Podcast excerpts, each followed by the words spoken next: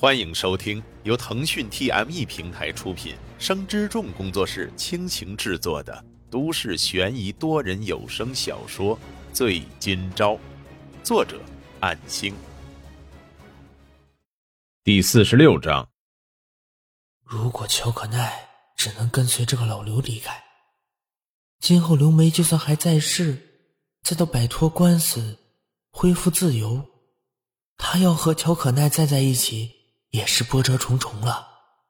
毕竟这件事之后，乔可奈的抚养权利很可能会变更为老刘一方，刘梅很可能自此失去抚养权。问题就在于，乔可奈能不能留下来？而且自己是有拒绝的权利，就看如何选择。一念之间，或许将会改变两个人的未来。然而，我有这个能力吗？能照顾好一个孩子吗？甚至几个月前，在别人眼里，连我都还只是个孩子呀。申金钊的内心非常的纠结，对于这个难题已经感到痛苦。小周哥哥，老刘说道：“嗯，既然令你感觉困惑了，那我们……”也不再强人所难了，小乔，回家收拾一下，明天就跟刘爷爷走吧。老刘和女警官就要起身离去，乔可奈突然哭泣，大喊着：“不要，我不想走！”匆匆跑过去，搂着沈金钊的手，惶恐不安的，泪眼婆娑的望着老刘和女警官。小张哥哥。沈金钊无奈咬咬牙，随后尽可能的保持平静，说道：“请等一下。”女警官和老刘对视一眼，其实他们也不太放心的。但是不论是任何角度而言，如果沈金钊能接受委托，让乔可奈暂住在这里的话，有人照顾的情况下，都是最好的选择了。因为老刘要带走孩子，包括办理相关手续。也是等于切断了刘梅女士和乔可奈的母女情分了。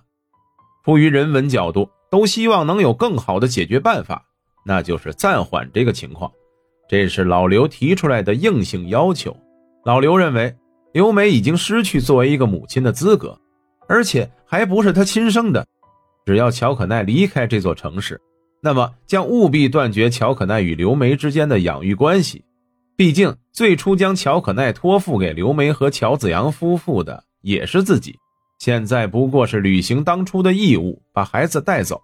不过，为了孩子着想，留下这样一个转圜的余地，也是为避免他去到生父所在的城市。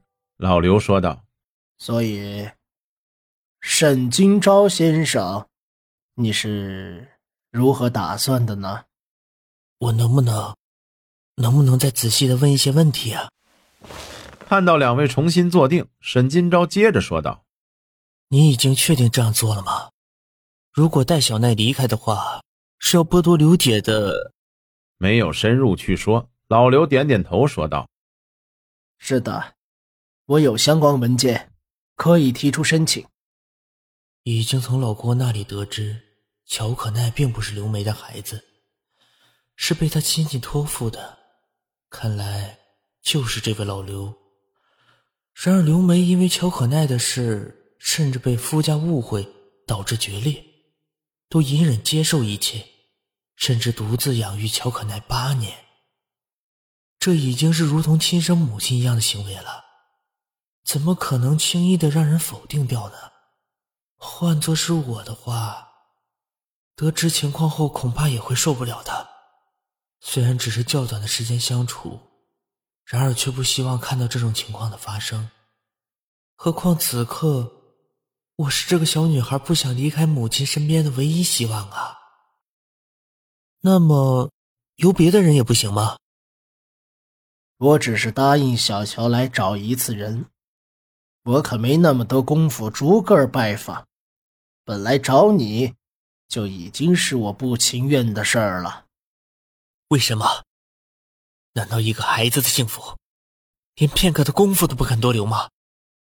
你这样，能给小奈一个安稳成长的环境吗？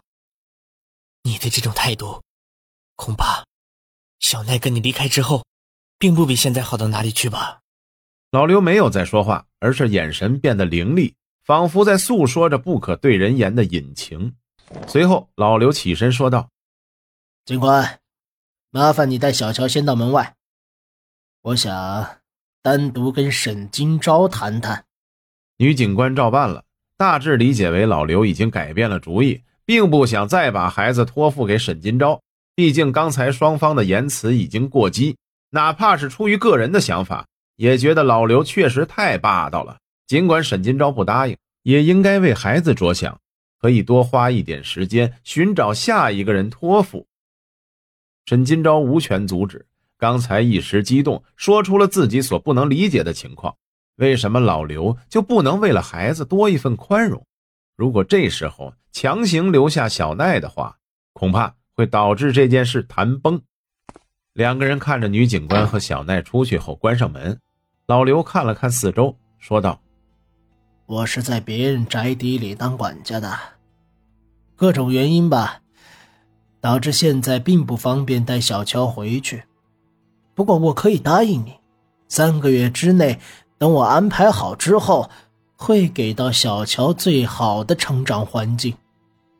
那为什么只能是我？老郭、老纪，他们都是刘姐的熟人呢？”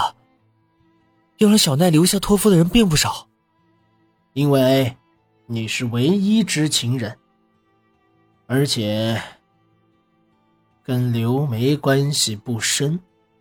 至于姓郭的和姓李的那两家，他们和刘梅太熟了，而且在本地有一定关系网。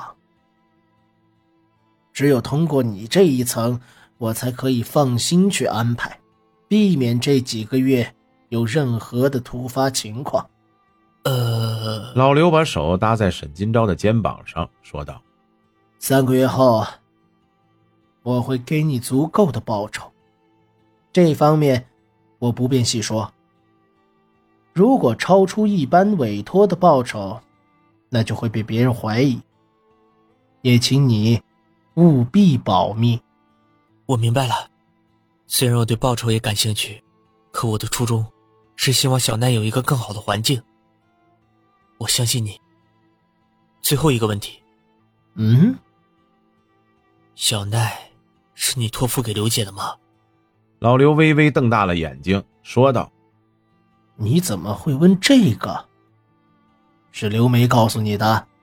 并不想拖老郭下水。”沈金钊已没有说话，表示默认。唉，也罢。你知道这事儿，反而更好办了。小乔出生后，确实是我托付给刘梅夫妇的，这些不重要。你也不必追问我为什么不把他交给自己的亲生父母。这些问题没意义。我明白了，尽我所能吧。只要你完成这个委托就行，今后的事儿我会妥善安排。作为一个外人，能对小乔关注如此之深，哼！为此啊，我向你表示感谢。对于你身上发生的罪状嘛，很抱歉，我没办法提供任何的帮助。酬劳呢，也只能在三个月之后通过别的方式支付了。期间。我只能将小乔的生活费通过警方交给你。老刘见沈金钊还有些迷茫，重重的拍醒他，说道：“小乔，就拜托你了。”本章播讲完毕，感谢您的收听。若您喜欢，就请动动手指分享和订阅吧，谢谢。